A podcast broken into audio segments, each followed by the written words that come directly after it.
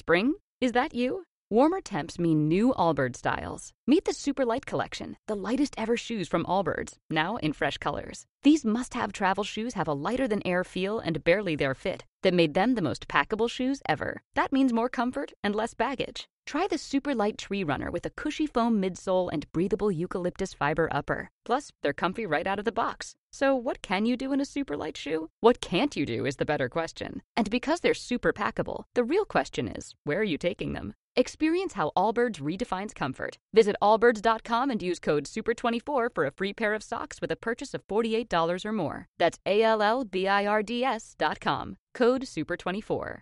¿Te gusta el cine? ¿Te gustan las películas de gladiadores? ¿Te gustan las series? ¿Has tomado nota, Bart? Multiplícate por Bien. ¿Te gusta viajar? ¿Me estás diciendo que has construido una máquina del tiempo con un DeLorean? Tenemos el plan perfecto para ti. ¿Qué te parecería viajar para hablar de películas que han marcado nuestras vidas? Sí, la tuya seguro que también. Mi casa, teléfono.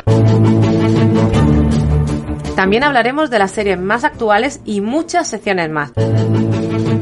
Te esperamos cada semana para acompañarnos en este viaje. Cine en serie. Cada martes desde las 7 de la tarde aquí en Candil Radio.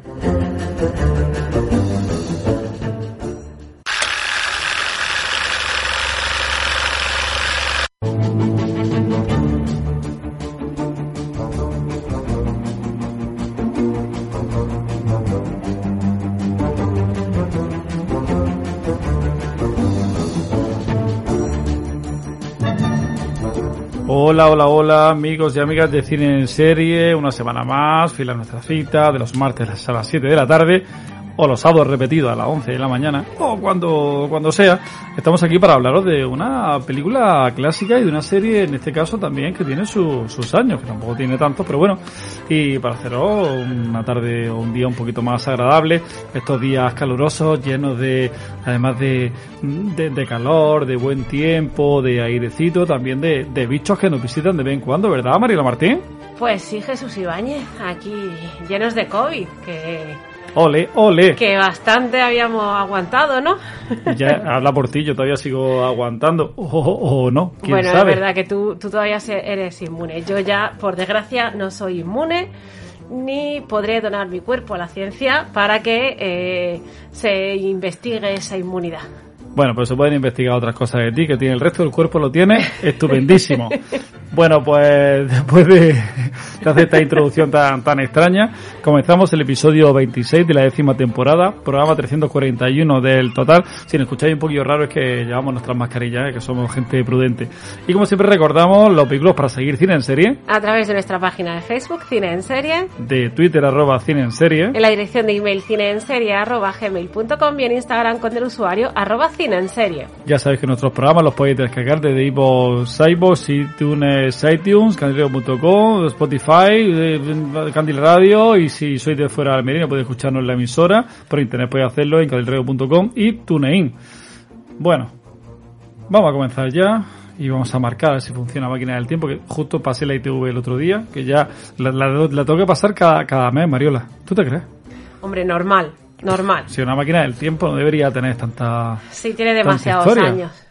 Bueno, y vamos a marcar una fecha en la cual yo todavía no había nacido, lo cual me congratula de que haya fecha a la que nos retrotraigamos y que todavía no haya nacido, que es el 23 de junio de 1976.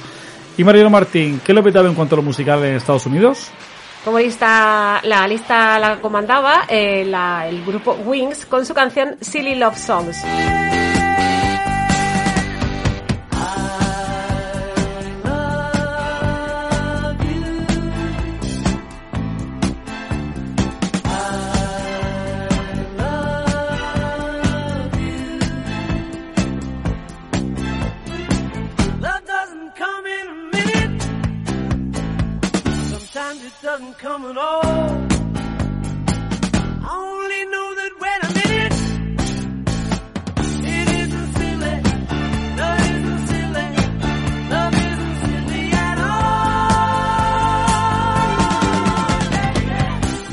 Paul McCartney and Family y sus amigos estaban comandando la lista Billboard. Y en España teníamos aquí a una chica que hizo patria durante la década de los 60 allá de los, de los mares, que era Marisol, con el tema Háblame del mar marinero.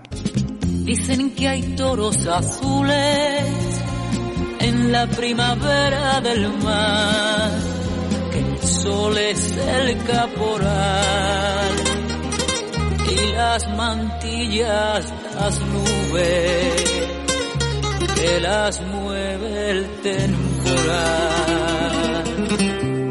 Dicen que hay toros azules en la primavera del mar. Háblame del mar marinero. Es verdad lo que dicen de él. Desde mi Qué bonita, qué bonita Marisol, ¿eh? ¿Cuál fue tu peli favorita de Marisol? Eh, por supuesto la de tómbola. La vida es una tómbola, tom, tom, tómbola. Esa me encantaba. También la de Un rayo de luz también me... Ay, yo qué sé, es que me gustaban todas. No, no, pero la de tómbola me gustaba muchísimo. Por ética Pepa Flores, que la explotaron hasta la saciedad y dijo un momento, yo me bajo de esta, que qué paso? Y en la caja tonta lo petaban anuncios como este. Si seguimos derrochando energía, tal vez dentro de unos años alguien tenga que enfrentarse con este problema.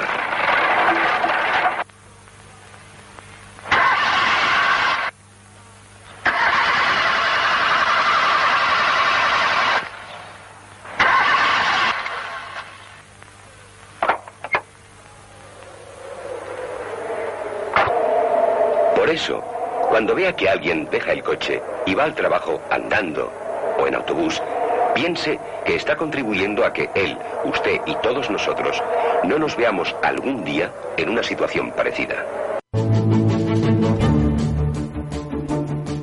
Fíjate ese anuncio de a mediados de los 70 que hoy estaría también en boga y que es totalmente esos consejos que daban antes es lo mismo ahora. Había, hubo una crisis muy fuerte del petróleo a mitad de los 70, de hecho llegó hasta casi mitad de los 80 que el, precio del barril se, triplicó. Y fíjate, ahora vamos, vamos por ahí, por ahí, o sea que ya sabéis, todo lo que podáis ahorrar el coche, los 100 de que tampoco, que tampoco pasa nada. Y otro anuncio un poco más refrescante, también lo petaba en el 76, como este. Lo fresco de la huerta valenciana es un helado, nueva tarta de frutas avidesa con doble envase que la conserva 5 horas fuera del frigorífico y tres capas de rico helado de naranja, fresa y limón. Mmm, has tenido una idea redonda. Más. Nueva tarta de frutas avidesa, un postre redondo.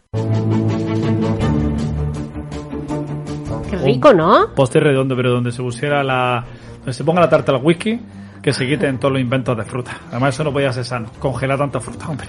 No, es más sano congelar el whisky. Por supuesto, programas que lo petaban en televisión, la serie norteamericana 3 en la carretera, el programa de variedades Palmarés, presentado por Bárbara Rey y Pilar Velázquez, que funcionó fatal, y el mítico programa infantil Sesame Street, que aquí se llamó Ábrete Sésamo.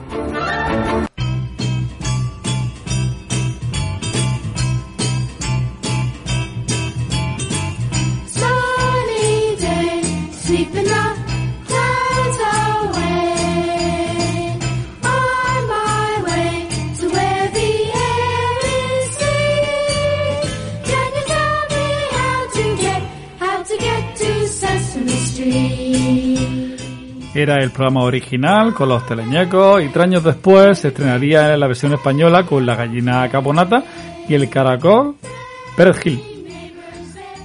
Sí, que, es que claro, como tú no habías nacido, que yo tampoco. Pero, Ah, bueno, vale, vale, pero bueno, ahí me quedaba menos para nacer. Y yo sí, claro que me acuerdo perfectamente de la gallina caponata del caracol. Eh, aunque luego quizás nos acordásemos más de Hombre, Espinete. de Eh, eso era, nos pilló como más, más Eso, mayorcitos, ¿no? eso fue más fue más nuestro. Y por ejemplo, ¿te acuerdas de lo que la peli que lo petaba en Estados Unidos? Sí, por supuesto. La batalla de Midway. Hombre, ahí con aviones, ahí en la guerra. ¿Qué nos gusta la guerra? La guerra en el cine, la guerra de la realidad no nos gusta nada. Pues ya entrado en ambiente, lo que lo petaba el 23 de junio de 1976, nos vamos con esta película de la semana.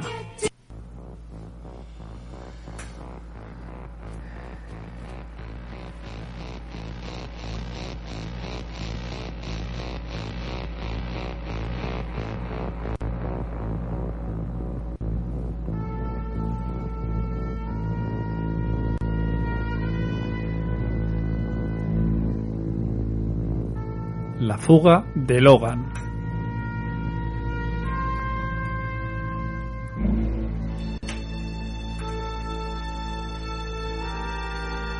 Se estrenó en España el 20 de diciembre de 1976, dirigida por Michael Anderson, producida por Sol David, el guion es de David Sella Goodman, basada en la novela homónima de William F. Nolan y George Clayton Johnson.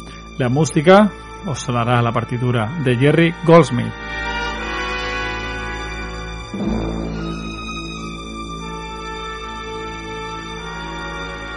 Protagonizada por Michael York, que era Logan 5, Richard Jordan, que era Francis 7, Jenny Agutter, que era Jessica 6, Peter Ustinov, que era el viejo, Farrah Fawcett, Holly 13 y Roscoe Lee Brown, que era Box el robot. Tuvo un presupuesto de 7 millones y medio de dólares y recaudó 25 millones solamente en los Estados Unidos. Y es que el taquillazo que tuvo la Metro Goldwyn Mayer con la fuga de Logan la salvó de la bancarrota en la que se estaba metiendo. Los tiempos estaban cambiando y hasta que no vio el éxito que tenían las producciones de ciencia ficción como Almas de Metal o Cuando el Destino nos alcance, no se atrevió a meterse en este género.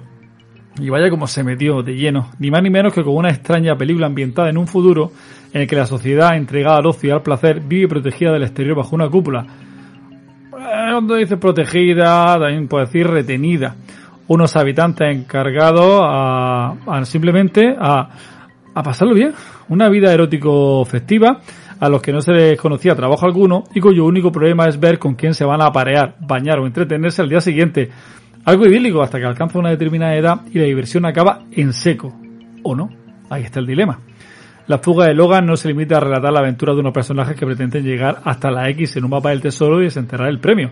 Trata sobre inconformismo de la sociedad alienada que se revela contra las reglas establecidas con el objetivo de conseguir la verdad, la libertad y de ser dueños de nuestro futuro.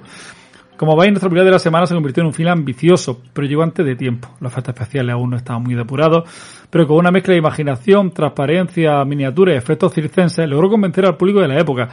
Y si no te convencía mucho, desviaban tu atención disfrazando a guapas actrices con trapillos mínimos y transparentes. Eso cuando lo llevaban. Aún así, revisionar en la actualidad el fuga de Logan es un poco ruborizante. Remake ya. Y el robot que sale aquí, más propio de la década de los 50 que de los 70. Es que la Guerra de la Galaxia se estrenó un año después. En fin, aun con todo eso, hay que ver la fuga de Logan. El esfuerzo se tiene que valorar. Y en nuestra película de la semana hay mucho. Fijaos que estuvo nominada a tres Oscars y ganó uno, el de los mejores efectos visuales.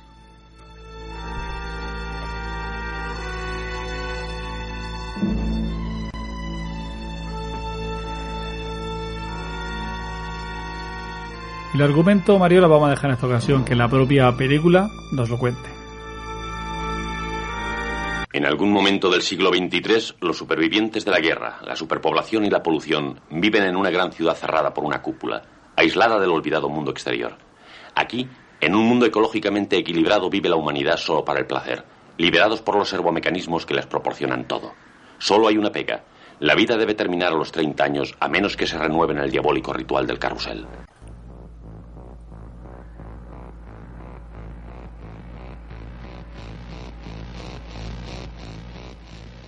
Logan 5 y Francis 7, dos vigilantes de la ciudad, contemplan en la incubadora a Logan 6. No todos los días autorizan a un compañero nuevo. Después de eso, ambos se dirigirán a la zona de ocio. ¿Qué manía tienes con la incubadora? Mañana habrá allí una nueva pareja de vigilantes. ¿Quién te lo ha dicho? Nuestros muchachos van esta noche al carrusel y los vigilantes se renuevan. Estoy seguro. No puedes estar seguro, lo supones. Uno por uno. Lo que os han enseñado. Uno por uno. ¿Y por qué no? Así es como funciona todo. Se mantiene un equilibrio. Si acaba uno, nace otro. Simple, lógico, perfecto. ¿Tienes tú un sistema mejor? Reconozco que no. Pero pienso de vez en cuando. No actúo con el automatismo de tu uno por uno rutinario. Pareces un disco rayado que se repite y se repite. Logan, digas lo que quieras, es perfecto.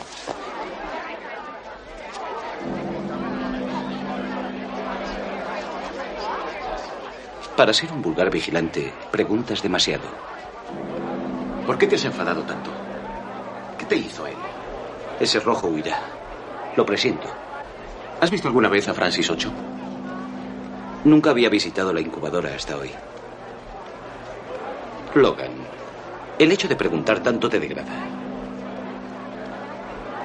Qué extraño. ¿A qué obedece tu curiosidad? ¿Sabes quién fue tu madre semilla? Claro que no. Soy curioso, no loco.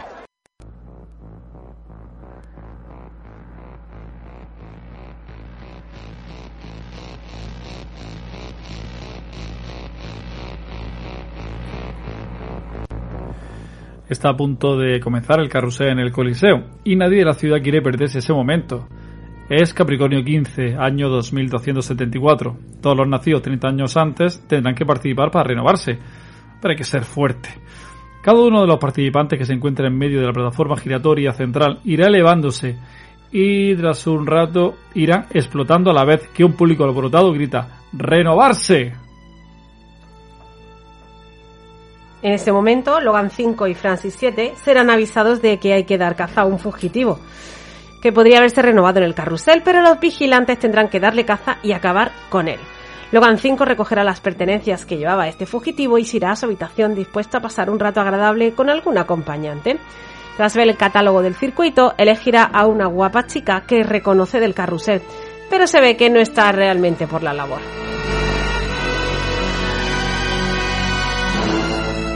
Es que sentí tristeza y me metí en el circuito. Fue un error. ¿Tristeza?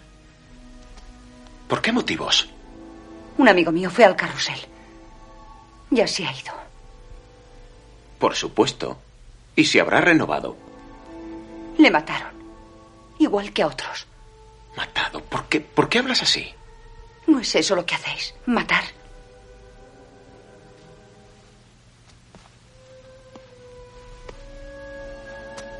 Yo no he matado a nadie en mi vida.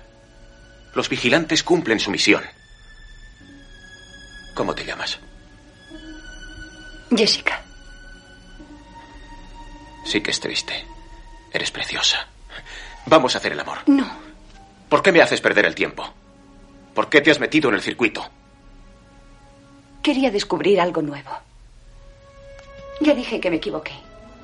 Ahora he cambiado de opinión. ¿Porque soy un vigilante? ¿El primero quizás? Sí. Y tengo curiosidad. ¿De qué? ¿Cómo vive un vigilante?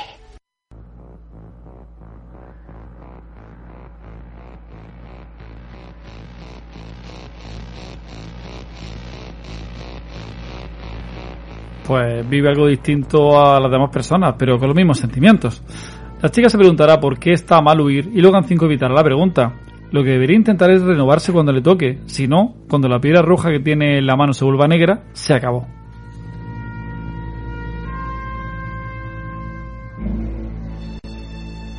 Y si por alguna extraña razón quieres cumplir los 31, tendrás la misma oportunidad que cualquiera.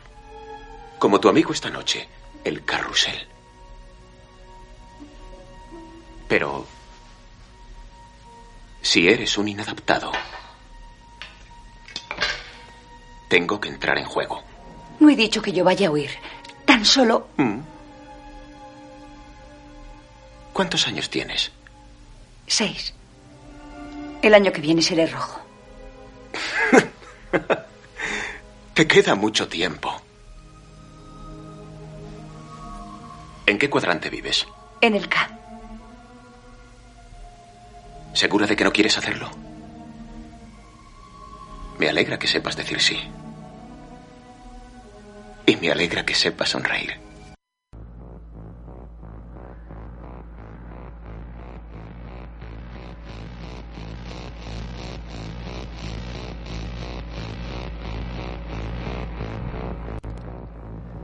A esto que llegará Francis 7 con un par de chicas y Jessica 6 aprovechará para irse, pues ella se lo pierde. Al día siguiente, de vuelta al trabajo, coincidirá con un vigilante herido. ¿Qué te ha pasado? Perdí un fugitivo en Catedral. ¿Cómo ha sido? Di con unos cachorros difíciles. Uno de ellos me hizo un buen corte en el brazo. Cachorros. Voy a nueva persona para que me reparen. Que te pongan una cara nueva. Ahora te conocen. Yo también debería ir a echar un vistazo. Número 483. ¿Tú por qué? Por el último fugitivo. Creo que le hicieron un cambio de cara en el último día, y si es así, alguien en 483 intentaba ayudarle. Averígualo. Eh, Logan, tengo un fugitivo en la central de energía. ¿Cuándo ha sido, Francis? Anoche. Se te resistió, ¿eh? Él ya le debió pegar en la cabeza.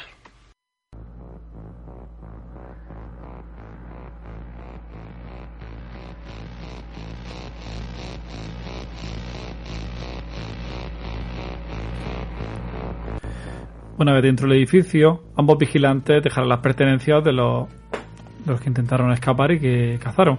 Francis no tenía problema, pero cuando Logan 5 mete las pertenencias del fugitivo, al analizarlas, la computadora le pedirá que se aproxime e identifique uno de los objetos.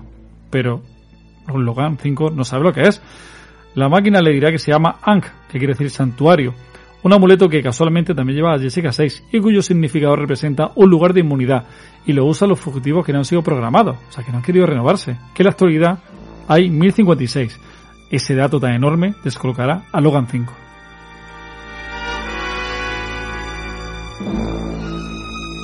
Pregunta. ¿No consiguió nadie renovación?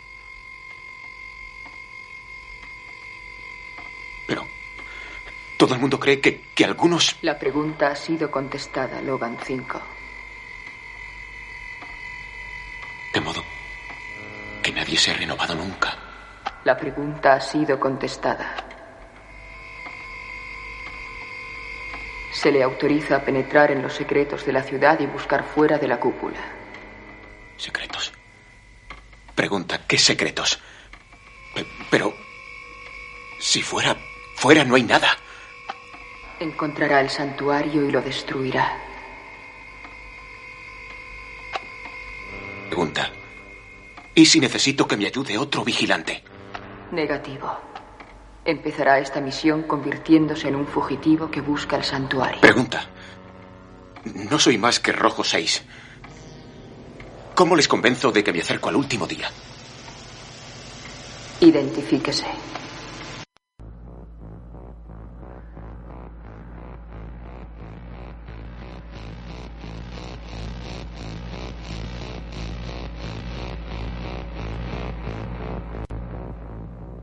Antes de iniciar su misión, la computadora le aplicará una potente luz que reconfigurará la luz de la piedra de su mano y pasará a ser rojo parpadeante. Pero seguirá siendo rojo 6. Aún le quedaban cuatro años, cuatro años se lo devolverá cuando termine.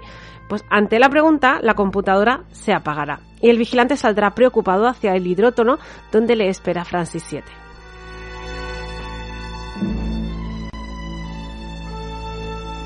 ¿Qué diablos te ha entretenido tanto? Las instrucciones han sido más complicadas que de costumbre. Vamos, entra en el agua. Francis, ¿has visto alguna vez a alguien renovado? Te has estado martirizando el cerebro. Primero la incubadora y ahora esa tontería. Responde. ¿Lo has visto? Si he visto qué. Alguien renovado. Naturalmente. ¿Algún conocido? Anda, métete en el agua. Lo necesitas. Más que yo. Francis, tenemos que hablar. Bueno, adiós.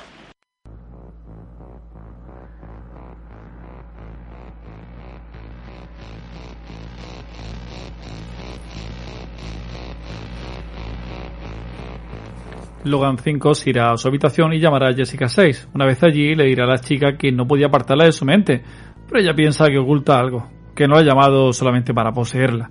Pero ¿cuál será su propósito entonces? En ese momento el vigilante le mostrará la luz parpadeante de la palma de su mano.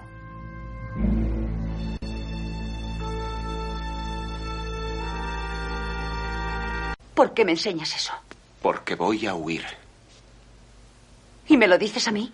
Tú sabes algo. ¿De huidos? ¿De muertes? De ambas cosas.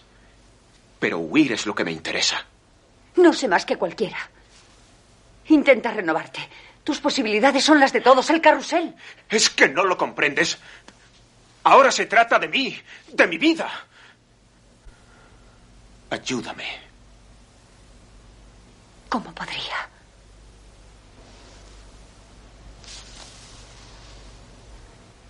¿De dónde has sacado eso?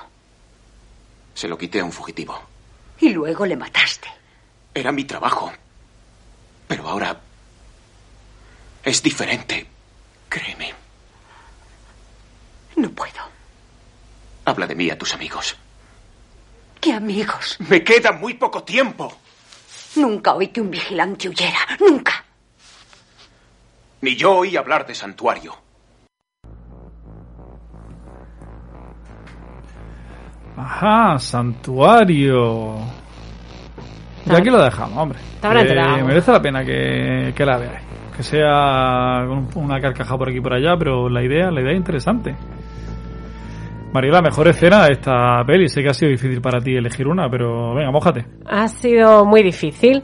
Eh, pero bueno, me quedo con, con esa imagen de esa ciudad, ¿no? De ese Washington post-apocalíptico que, bueno, la verdad es que está bien hecha para ser lo que es la película, pues no, no está mal. O sea, me quedo con eso. ¿Y tú? A mí me gusta la, lo que es la, la trama, está interesante. Es cierto que del libro han hecho una adaptación bastante interesada de, de, bueno, de su argumento, lo han metido bastante tijera, pero la idea está bien. Eso de pensar en un, en una ciudad donde no tengas que trabajar ni hacer nada, solamente dedicarte a, a ti mismo y a pasarlo bien, me parece, me parece interesante. Pero bueno, muy, muy mejorable. Aún así, la, la idea está, está bastante bien.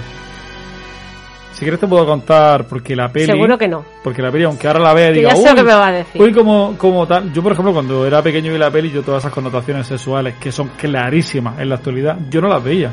Yo vi una peli de ciencia ficción bastante entretenida y con un montón de, de giros y como si fuera una montaña rusa. Lo que sí que, que mm, eh, tiene que tener muchísima influencia, porque ha sido una película que a pesar de que ahora la veamos de aquella manera, ¿no? Pero, Sí, sí, pero siempre tiene esa, ese pensamiento de videojuego y demás. O sea que Hay muchísimo, por ejemplo, bueno, hay un videojuego que salió, no me acuerdo en qué consola fue, sin Atari o lo que sea, la fuga de Logan, que igual que pareció con la realidad es pura coincidencia. Una serie en el 77 que tenía 14 episodios que repetían los personajes principales, pero no los actores, y la trama estaba inspirada en la novela, la novela. Pero como tuvo muy poco éxito, fue cancelada antes de tiempo, dejando pendiente tres episodios. El remake se lleva hablando de ella desde hace más de una década. Que si Ryan Gosling por aquí, Madre si mía, entre- Ryan Gosling. que si en 3D, que si para ti, para tan. Pero bueno, el caso es que el- en 2018 la Warner dijo que estaba en ello, que el protagonista iba a ser una mujer. Y hasta ahí, Hasta ahí se quedó. hasta ahí se quedó. La Marvel sacó en el 77 una serie de cómics, concretamente 5, basada en la película. Tampoco tuvo mucho, mucho éxito. El año 2000, varios músicos nostálgicos de la película sacaron el disco El Santuario de Logan. Mira, tengo aquí un tema que está bastante bien. Ahora lo escucharé un poquito. Eh, sería la banda sonora de una hipotética secuela de nuestra película de la semana. Existe el libro, pero por ahora de secuela, nada de nada. Fijaos qué, qué estilo tiene.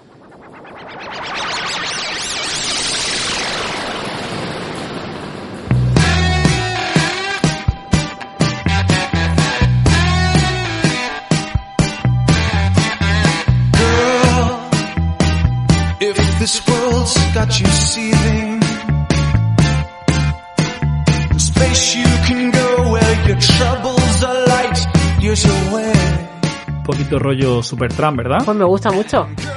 No, no, está, la canción está súper bien, mira, mira, mira. Sí, te- escribieron, esos son 10 12 temas y mantienen la calidad durante todo el disco. Ya solamente falta que hagan la peli.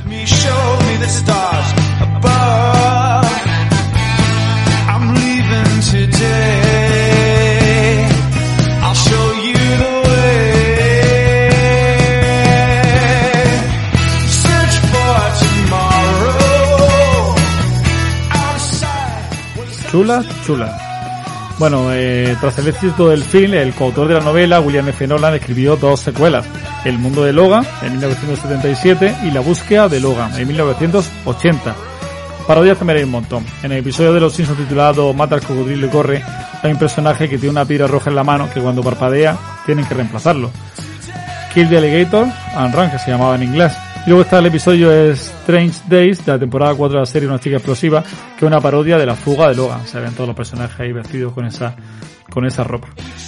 Llamate influencia, María, curiosidades tiene que haber también un montón. Una peli de ciencia ficción que se precie tiene que tener un montonazo de curiosidades. Un montón. Los rodajes de ese tipo de películas dan para mucho. Eh, y es que, bueno, en, en la novela original los colores del reloj de la vida cambian cada siete años. Amarillo desde el nacimiento hasta los 6, azul desde los 7 a los 13, rojo de 14 a 20, rojo y negro el último día y negro al 21. Eh, la película tuvo que cambiar la edad final de los 21 a los 30 porque no era fácil tener tantos extras menos de edad eh, eh, por allí dando vueltas. Entonces, Claro. Aquí sí, eh, con 18 años podías tirar, pero ahí que ser 21 y, Claro. y complicado. ¿Qué más? La secuencia del carrusel, que fue muy compleja de rodar, ya que eran demasiados especialistas sujetados mediante cables. Para realizarla se construyó una plataforma circular giratoria. Inicialmente todos los especialistas estaban sostenidos por un solo cable sujetos pues a un eje eh, principal, pero estos cables se enredaron durante el ensayo y al final hubo un follón que tuvieron que desenredarlos y bajarlos en una plataforma elevadora.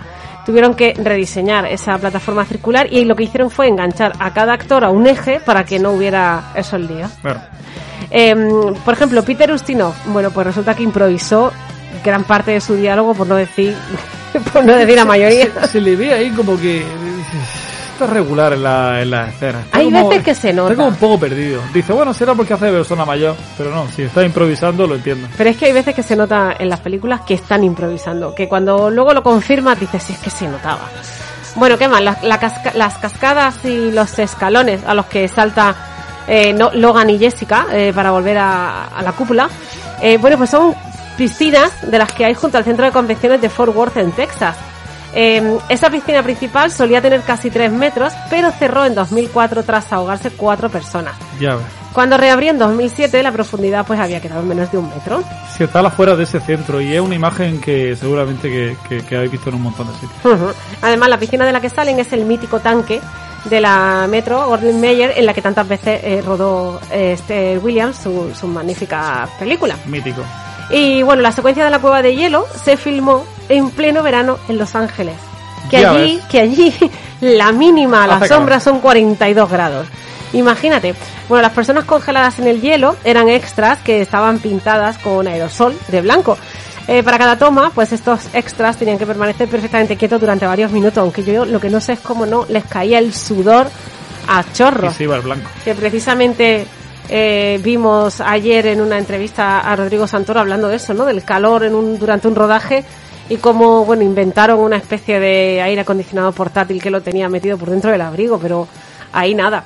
Eh, más cositas. Em, el actor que interpreta al robot dijo que el traje que usaba era tan incómodo que si se caía no podía levantarse solo. Parece que se, se ve la peli que es que es horroroso. El Y- robot es horroroso. Y además, las miniaturas de los de los escenarios eh, utilizados eh, para esa para la ciudad fueron reutilizadas para la comedia futurista Guerreros del Espacio. Es que Vale. otra, otra vez que me acuerdo del robot. Es que el robot es la cosa más fea del mundo. Bueno, y luego, mira, mm, lo que comentabas tú de esto de, de la- de, eh, connotaciones sexuales, ¿no? Sí. Pues se nota que el rodaje se realizó en plena época de revolución sexual, ya que detalles como el de la escena en la que tras cazar al fugitivo Logan busca compañía sexual, los provocativos trajes de las chicas, cuando además Jessica no está interesada y Logan le pregunta si es que prefiere a las mujeres. Bueno, eso de que este film se viera como algo normal, el tema de la homosexualidad o, o la bisexualidad, fue muy llamativo por dos razones. Porque la produjo un gran estudio y porque tres años antes este tipo de conductas sexuales fueron catalogadas como trastornos mentales. Fíjate. Eh, al hilo de todo esto, una de las extras es Ashley Cox, que la famosa modelo de Playboy, para la que, para que la localicéis, es la chica que le toca la cara al viejo en una de las escenas y que agarra desnuda a Logan al principio de la escena de la orgía. Sí, amigo, porque hay una escena de una orgía en esta película. Sí, con gente desnuda. No es que digas que parece que... No, orgía con gente desnuda. Es alucinante que, que estemos hablando de una película del año 76. Decía ficción que veía a los niños, que la vi yo. Que no me acuerdo de eso. Bueno, mira, se planeó que la pelea entre Jessica y Holly fuera muchísimo más larga, pero tuvieron que acortarla ya que durante el rodaje las actrices se tiraron demasiado de los pelillos y el director pensó que al final mm, se iban a dar de verdad y dijo, pues ya está, vamos a dejarlo ahí. Sí, una de las fotos que compartimos en la galería de, de imágenes del rodaje, eh, ese tiramiento de pelos que dice, se están agarrando de verdad. Pues sí. Y ya por último, Michael York estaba jugando un día al tenis y vio a una chica que le dejó boquiabierto y resultó ser Farrah Fawcett, que fue fichada para la película justo después de que el actor se lo pidiera al director de casting. Sí, porque en ese momento Farrah Fawcett había salido seis años antes, en un momento dado en un par de películas, pero nada, nadie menos. Y aquí fue cuando ya empezó a decir, mira, vamos para adelante, Farrah. ¿Tenemos alguna algún comentario en redes sociales de esta peli? Porque hay gente que a lo mejor ni se acuerda, o la odia, o qué sé yo. Pues mira, en Facebook nos dice Gustavo Fabregal López. Yo recuerdo la serie, la película aún la tengo pendiente de ver. Seguro que después de oír vuestro programa me animo a verla como siempre. Pues seguro, Gustavo, y luego nos lo cuentas, ¿vale? Claro que sí. Y Juan José Lenguas Cogil nos dice, oh my god, cómo no he visto esta peli, ya tengo tarea. De esta semana no pasa que la vea, tiene que ser un puntazo ver el 2300 bajo la visión del 1976. 2277. Es que se ha ido ya, él ha redondeado. 2300, eso ya son palabras mayores. 2237, eh, fíjate. Él ha redondeado. Mira, en Instagram, MC Galot nos dice, ay, que sé que me encantaba, pero no la he vuelto a ver desde que era pequeña. Ahora es el momento. Y- De que cambie tu opinión cuando la veas. Y PJ Kline en Twitter nos dice, curiosamente yo recuerdo más la serie que la peli. Yo creo que vi más tarde. Eh, aunque era muy, muy pequeño, me flipaba el arma de Logan que podía ajustarse para distintos tipos de disparo. No, no, la, el arma está chulísimo, incluso la ambientación, pero bueno, hay detallitos. Pero mira, que lo veáis, que no, que no va, ya, ya poniendo nosotros en antecedentes de cómo va la cosa, lo vaya a ver sin ningún tipo de, de complicación y vaya a disfrutar de ella. Yo, yo, yo creo que sí, estoy, estoy convencido. Y bueno, vamos a volver a la actualidad y te voy a contar qué fue de Michael York. Venga.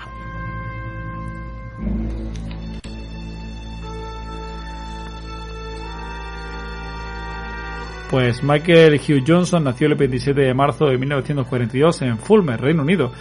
Desde adolescente comenzó a participar en obras de teatro y posteriormente cursaría estudios de interpretación en la Universidad de Oxford. Tras diversas representaciones teatrales, uno de sus directores, un tal Franco Sefirelli, le hizo debutar en el cine con la película de 1967 La mujer indomable, protagonizada por un tal Richard Barton y su esposa, una Elizabeth Taylor, creo que se ¿Te llamaba. suena? ¿Te suena? Creo que sí. Un papel pequeñico, como el resto de producciones en las que participó ese año. Los films Accidente o Tiempo de Locura y la serie La Saga de Foresight también fueron de ese tipo, papelicos pequeños. Pero un año después, su participación en otra de las películas de Sefirelli, Romeo y Julieta, le proporcionó fama mundial. Aunque en los años sucesivos su carrera como actor de cine fue ininterrumpida, El Gurú, Corrupción de una familia, Alfredo el Grande, Justin, que dan buena cuenta de ello, no sería hasta 1972 cuando su carrera rompería definitivamente. Fue, como podéis imaginar, con la mítica Cabaret. Desde ese momento se convirtió en un actor deseado por todos los directores, y el que se llevó el gato al agua fue Richard Lester, que lo convirtió en 1973 en D'Artagnan en la película Los Tres Mosqueteros, Los Diamantes de la Reina, adquiriendo con ella el éxito pues mundial entre el público juvenil, entre el adulto y ahora el juvenil. Al año siguiente, además de repetir su papel en D'Artagnan en la secuela La venganza de Milady, se convirtió en uno de los sospechosos del film Asesinato en el Orient Express, también un peliculón.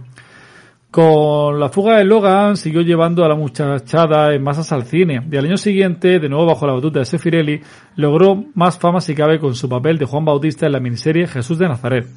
Ese 1977, que yo- es un año preciosísimo, protagonizó también el film La isla del doctor Moreau y volvió a coincidir con Peter Ustinov en la comedia Mi bello legionario.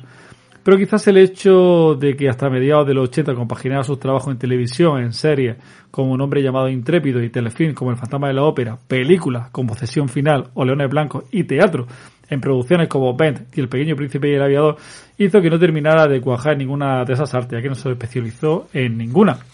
El resto de décadas su medio predilecto fue la televisión. Series como El secreto del Sáhara, California o Space dan buena cuenta de ello.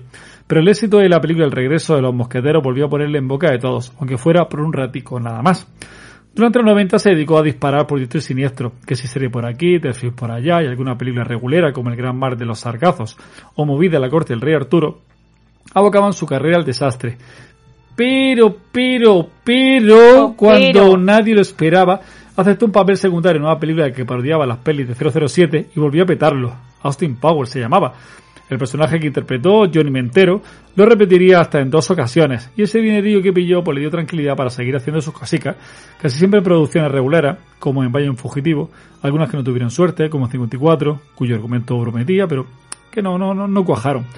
El caso es que el comienzo de los 2000 lo hizo con buen pie, ya que por su aparición estelar en la serie The Lot obtuvo una nominación al Globos de Oro.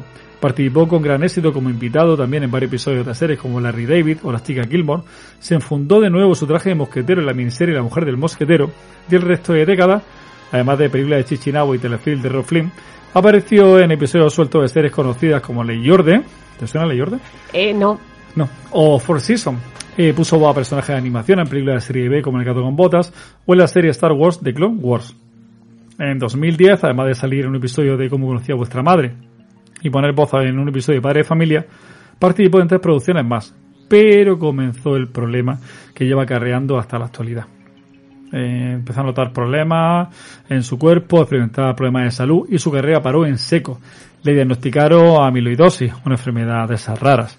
Y en los años posteriores únicamente lo hemos podido ver en la película de 2011 El Molino y la Cruz y en un corto, aunque hemos podido escucharle en varios episodios de la serie Los Simpsons. Por eso si habéis visto la foto que ilustra el que fue en redes sociales habréis visto su, su gran cambio y es que esa enfermedad pues le afecta en este caso a, bueno, afecta a todos los órganos, pero en este caso él lo nota más en la, en la piel. En cuanto a su vida personal, Michael George lleva casado con Patricia McCallum desde 1968.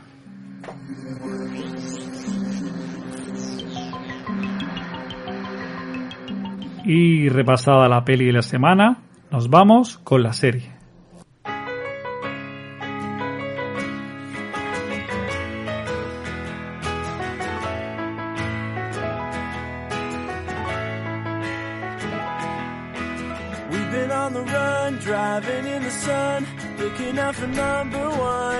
California, here we come, right back where we started from.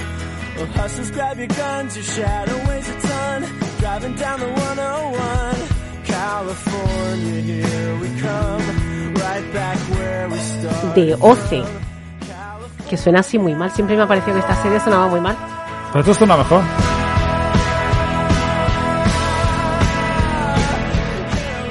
Que me gusta la serie con sintonía. Sí, pero porque me he tenido que ir lejos para poder encontrar una serie con sintonía. Bueno, pero no me he ido tan lejos. He viajado a los 2000 para hablaros de una serie que hizo historia y marcó un estilo de lo que luego veríamos en otras producciones más recientes. The OC es un drama adolescente estadounidense que empezó a emitirse en el canal Fox el 5 de agosto de 2003. Creada por John Swartz, quien se convirtió en el creador más famoso y joven, ya que solo tenía 26 años cuando diseñó esta producción. Padre también de la famosísima Gossip Girl, y ahora quizás sí es cuando reconocemos que ambas eh, tienen múltiples similitudes.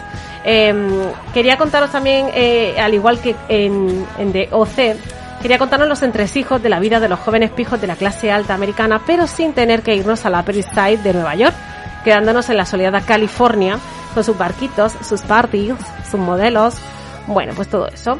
Eh, al final Swartz logró hacerse con el beneplácito de la crítica y del público gracias a un guion más que atractivo, a unos personajes bien construidos y un planteamiento de serie bastante original que conectó con los adolescentes de la época. Es que The OC introdujo a los millennials en la pequeña pantalla como seguidores de ese sueño americano que ya nos mostraban en los 80 pero trasladado a los 2000 con sus motivaciones, sus posibilidades y por supuesto su banda sonora impecable con los temas del momento. De esta forma, y gracias al reparto coral de todos los personajes, los espectadores podíamos sentirnos identificados con algunos de los arquetipos presentados.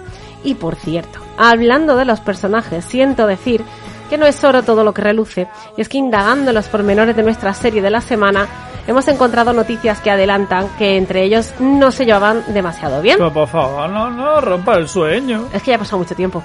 Ya Pues, prescrito. ha prescrito. Que, que además que la fama tampoco le sentaba bien a esos jóvenes, porque los convertía como en niñatos insoportables con los que lidiar día a día en el set se convertía en una pesadilla. Pero nada de eso ha sido impedimento para que DOC se haya convertido en un mito y aún a día de hoy tenga una legión de fans que ya no forran con las fotos de los personajes en las carpetas, que los sigue. Pero sí que mantienen y son usuarios y seguidores a pies juntillas de las redes sociales donde hay todo un universo OC. Total, que si no pudiste verla en su momento o te pilló en ese punto adolescente del que poco recuerdas, te recomendamos que le eches un ojo porque constatarás la habilidad que tuvo su creador y sus guionistas para mezclar los dramas adolescentes intensitos con momentos más ligeros y glamurosos, aderezado todo con la banda sonora de la cultura pop. California, here we come, right back where we started from. Well, hus- Ryan, un 9,8 y faltando a clase. ¿Quieres ir a la universidad? ¿Has meditado alguna vez sobre tu futuro? Oye, estoy de tu lado. Vamos, échame un cable di algo. La medicina moderna está avanzando hasta un punto en que la edad media del ser humano llegará a los 100 años. Pero leí un artículo donde decía que la seguridad social seguramente dejará de funcionar en el 2005. lo que significa que la gente tendrá que trabajar hasta los 80. Así que no quiero comprometerme con nada tan pronto. Mira, puedo conseguir que lo consideren delito. Una multa libertad condicional, pero atiende. Robar un coche porque tu hermano mayor te lo ha dicho es estúpido y débil. Dos cosas que tú ya no puedes permitirte ser. Dos cosas más. ¿Quieres cambiar eso? Tendrás que aceptar que has tenido una mala racha. Te comprendo, somos iguales, Ryan. Yo me crié sin dinero en una zona mala del Bronx. Mi padre nos abandonó. Mi madre trabajaba todo el día. Estaba siempre cabreado y era un estúpido. Y mírese ahora. Chico listo como tú tiene que tener algún plan. Alguna clase de sueño. Ya, claro. Voy a decirle una cosa, abogado. En mi barrio, el tener un sueño no te hace más listo. Saber que no se hará realidad. Eso sí.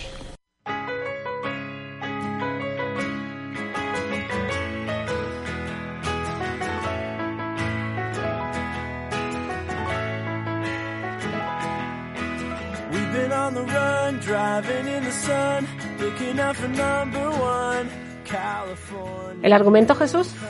Ryan Atwood es un inteligente y problemático chico de 16 años al que se le da la oportunidad de escapar de las malas influencias trasladándose a la rica y privilegiada comunidad de Newport Beach. Allí tarda pronto en descubrir que las familias relevantes de Orange County son tan provincianas como la gente con la que convivía en las calles del barrio chino.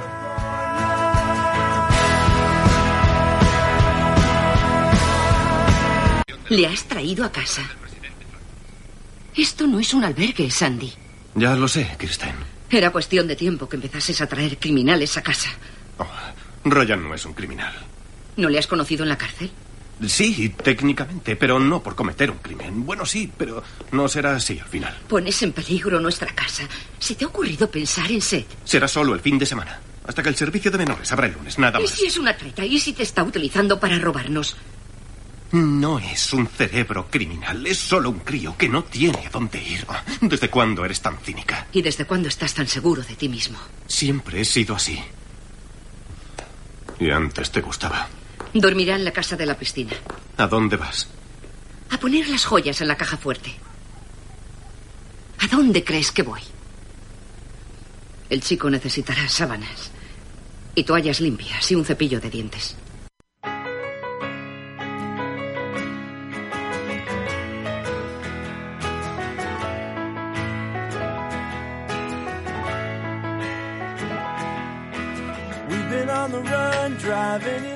In the sun. Y el argumento de OC. Pues a pesar de que los personajes son muy variados y que tiene un reparto bastante coral, me haré eco de los más queridos y los que han protagonizado las historias principales. Comenzaré con Ryan, que es el chico problemático y difícil que intenta eh, una nueva vida en Orange County y que está interpretado por Ben McKenzie, un actor que casi podríamos decir que debutó con nuestra serie de la semana y con algún otro episodio de Jack Alerta Roja. Más tarde trabajó en Scooby-Doo, Misterios S.A. y en la serie Southland. Sus últimos proyectos han sido The Report y la serie Gotham. De ahí me acuerdo yo. Claro. Marisa Cooper es la vecina de la casa donde Ryan se aloja, una niña pija, mimada, rica y frágil. Está interpretada por Misha Barton, que nació en Londres y fue criada en Nueva York. Comenzó a trabajar bien jovencita en Todos mis hijos, en películas como Notting Hill o El sexto sentido, y tras múltiples anuncios comerciales y videoclips musicales, entre otros con Enrique Iglesias, eh, trabajó en nuestra serie de la semana.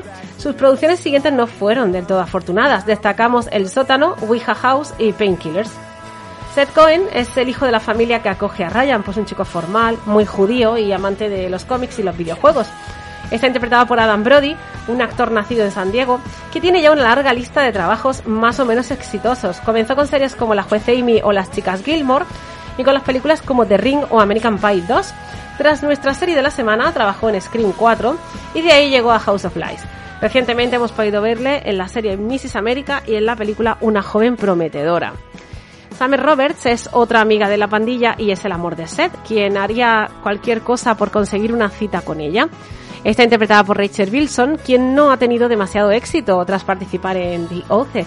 Comenzó con las series del momento, Buffy Cazavampiros o aquellos maravillosos 70, y tras participar en varios episodios de Cómo conocí a vuestra madre y protagonizar la serie Doctora en Alabama, la hemos visto en Nashville y en Drunk History.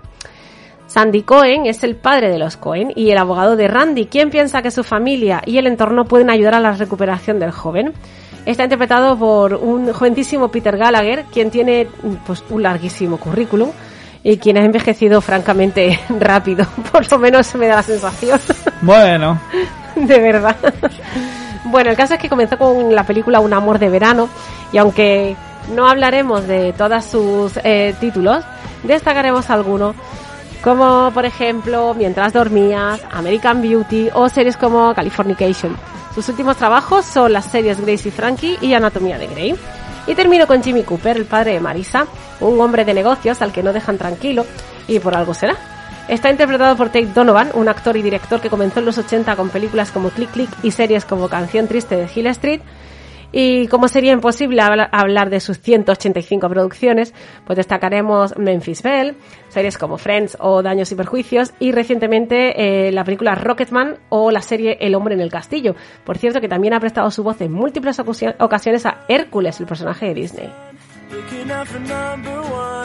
California, here we come. Hola, Jimmy.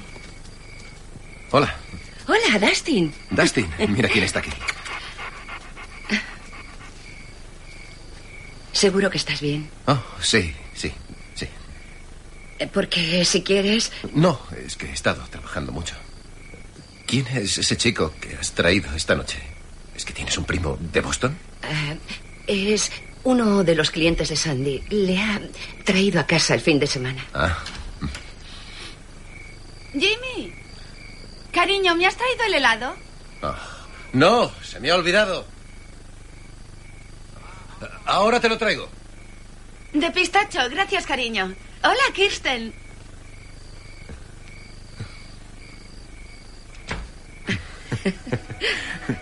Un helado. ¿Imaginaste alguna vez que nuestra vida sería así? ¿Ha vuelto Marisa ya? Ah, no, suele volver bastante tarde. Seth no sale nunca. No te preocupes. Seguro que no están haciendo nada que no hayamos hecho nosotros. Eso me tranquiliza.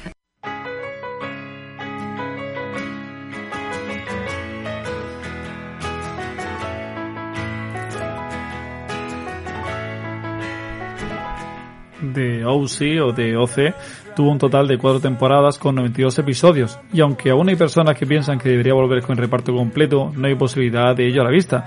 Así que tendréis que conformaros con revisionarlos en HBO Max. Shadow weighs a ton. Driving down the 101. California, here we ¿Y nuestros seguidores, Marina Martín, han respondido a las redes sociales o se han quedado diciendo, uy, pues, no la quería ver, uy, pues no, no recuerdo bien a lo mejor? Algo, algo hay. Mira, en Instagram, por ejemplo, Leti Swiss nos dice, me encantaba esta serie. Hace poco descubrí que la echaban en HBO y no pude evitar volver a verla con sentimiento de nostalgia. Por cierto, la banda sonora era maravillosa. Y en eh, Facebook, Noelia Pons nos dice que me la estoy volviendo a ver. O sea que Noelia, antes de nosotros decirlo, ya lo ha, ya lo ha, eh, lo ha, Ya lo ha hecho. ya lo ha hecho. Y, mm, y Guillermo Llebres nos pone directamente un, un GIF de, de- Del prota. del prota. Eh, pues yo imagino que esta ima- imagen es de la serie Southland, quiero pensar. Puede ¿Vale? ser. Bebiendo así como un refresco, un zumo de esto. Pues muchas gracias a todos los seguidores que nos habéis dejado opiniones o que habéis escuchado en los programas anteriores y sobre todo este, le habéis dado a me gusta a tanto la peli como a la serie y nos vamos ya directamente con la recta final que se nos echa el tiempo encima y vamos con nuestras secciones troncales.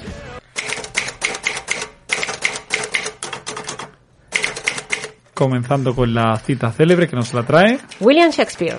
Fíjate. suena- me suena. Te suena, ¿no? Y dice así, si todo el año fuese fiesta, divertirse sería más aburrido que trabajar. Y tiene toda la razón. De- Bueno, yo Pero- me- pero me- podríamos tener- Me gustaría comprobarlo. No, no hace falta, pero más días de fiesta seguidos. O sea, No, que no, no, que no se espacien tanto. In- insisto, me gustaría comprobarlo. Tal día como hoy, En 1839, en China, el emperador prohíbe el comercio de opio y ordena arrojar al mar 20.000 cajas.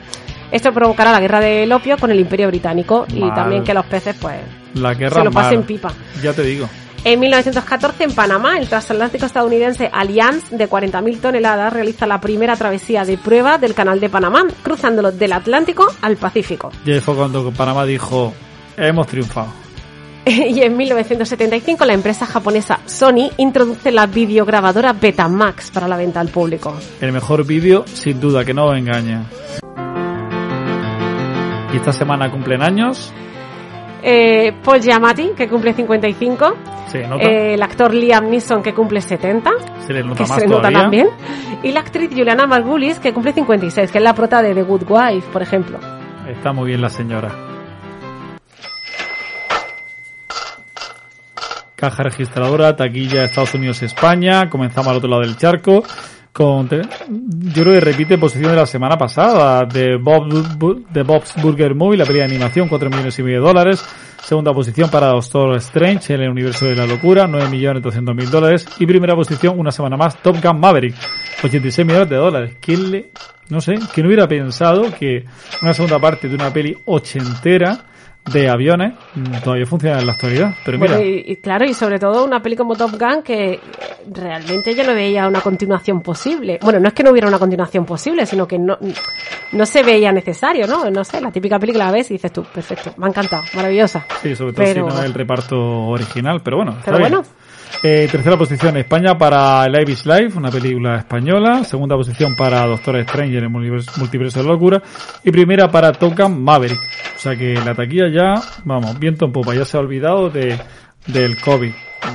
O por lo menos así, así lo aparenta. A ver si me olvido yo y puedo ver Top Gun. La semana que viene está estupenda viendo a Maverick y a todo el mundo. Da tiempo a una noticia. Eh, una película que tiene muy buena pinta es El Favor, la nueva película de la directora madrileña Juana Macías, cuyo rodaje está en marcha. Protagonizada por Isma Cuesta, Diego Martín, Sara Sálamo, Alfonso Basabe y Pere Ponce, entre otros. El Favor nos presenta a los Gallardo, una familia rica y respetada que veranea en una preciosa masía cuidada hasta el más mínimo detalle por Amparito, la queridísima Tata, quien para los hijos de la familia, los tres, ha sido como una segunda madre. Cuando recibe la triste noticia de su muerte, los tres hermanos viajan al pueblo para darle el último adiós y reencontrarse con el único hijo de la difunta. Lo que no esperaban es que la última voluntad de Amparito fuese ser enterrada en el panteón familiar. Los Gallardo lo tienen claro. Ni de broma. Tras negarse a cumplir ese favor, reciben el legado de Amparito. Unas cartas en las que la familia no encontrará una amable despedida, sino una venganza en forma de trapos sucios y verdades hirientes que harán que todo salte por los aires. El favor está producido por A3 Media y su estreno está fijado para 2023. Y tiene muy buena pinta. Con este reparto y ese argumento tiene, tiene vamos, una pinta espectacular.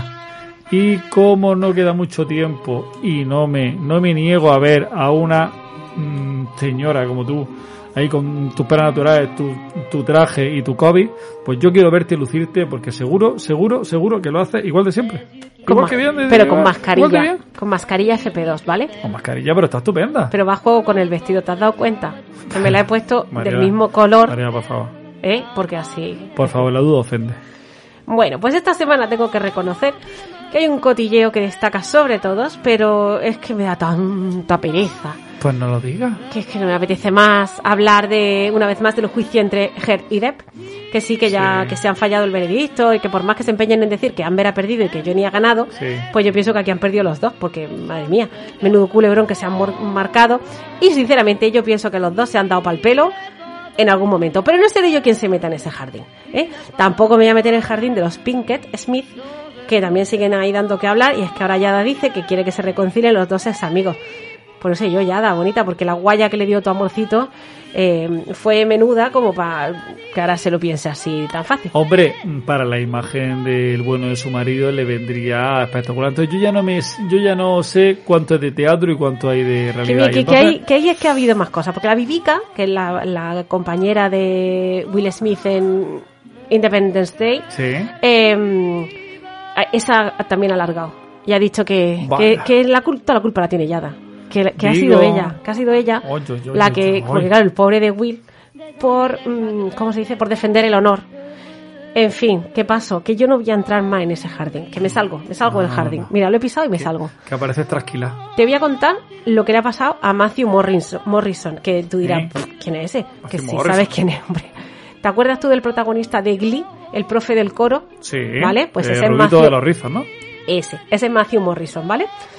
Bueno, pues estaba de jurado en el programa So You Think You Can Dance, que es algo así como Así que tú piensas que puedes bailar, ¿no? Sí. No ¿Vale? sé si me sonaba de que hubiera sido participante alguna vez o jurado. Sí. Eh, creo que fue participante y luego pasó a jurado, ¿no? Vale. Pero bueno, una especie de la voz, pero en, en baile. Sí. Y entonces, pues nada, el caso es que de repente nos enteramos que ha sido expulsado por mandar mensajes impropios de coqueteos e incómodos a una de las concursantes que fue y lo denunció a los productores. Ya estamos liados. Pues claro, flipamos un poco, ¿no? Porque, en fin, mm, bueno, eh, ahora va el bueno de Matthew y súper enfadado y triste ha colgado un vídeo en Instagram contando que realmente lo único que le dijo fue, además lo ha leído, dijo, hola, soy Matthew, si no te importa, me gustaría tener tu teléfono para charlar de una cosa. A ver, ¿dónde está el coqueteo? ¿Vale? ¿Dónde está la incomodidad? Que es que aquí cada vez tenemos la piel más fina, ¿sabes? Porque lo peor de todo esto es que, mm, pues como os podéis imaginar, los titulares se han salido de madre y poco menos que ella ha sido tratado de acosador y demás. La realidad de este mensaje es que él quería hablar con la muchacha mm, porque tenían un coreógrafo que conocía ella y él eh, lo admiraba mucho y entonces él quería ponerse en contacto con este coreógrafo para ofrecerle un puesto de trabajo en el programa. Punto. Claro Madre que, mía. que también digo yo que a lo mejor le podía haber dicho, eh, es para hablar de Pepito Pérez. Pues tampoco tienes que dar todos los detalles. Pero en bueno, que no, mensaje. yo no lo veo así, pero bueno, efectivamente. Otra cosa es Eh, que le hubiera dicho, me gustaría hablar contigo de una cosa, por cierto, si puedes venir con la braga limpia, mejor. Claro. Entonces ya sí es conducta impropia. Él tampoco sabía además que las normas del programa era no tener contacto con los concursantes, ya que en Reino Unido sí estaba permitido esto. Pero vamos, que una vez más queda patente la doble moral estadounidense en la que un simple mensaje es poco menos que un intento de violación, pero tiroteos varios en los colegios e institutos casi a diario, pues es algo normal y Pues habitual, que tampoco pasa nada. no pasa nada. Que lo que vamos a hacer es sortear rifles y pistolas porque es lo mejor del mundo mundial. Así que que paren el mundo, que yo me bajo. Pues yo también me bajo y justo, a- justo lo has dicho cuando acaba el programa, o sea que no, no he visto mejor momento de poner la sintonía de los Goonies. Pues la semana que viene volveremos con otro programa, será el último de la temporada, último de la temporada. Ya os contaremos de qué va en redes sociales, pero esperamos que nos acompañe algún sospechoso habitual, que seguro que va a ser muy divertido, ¿eh? Ya lo contaremos en redes sociales y esta semana necesitamos más que nunca vuestra ayuda. O sea que vaya a ser básicos para, para poder elaborar este programa, porque con vuestra participación seguro que va a quedar mucho, mucho más divertido. O sea que, Marida Martín, nos vemos ya en siete días, tú sin COVID, yo ya veré lo que sucede. Nos vemos en siete días, espero que free COVID ya y, y un poco con una voz un poco más normal. Eso seguro que sí. Y a los demás os espero que volváis a escuchar y dejar los programas como habéis hecho esta semana pasada. Hasta luego. Adiós.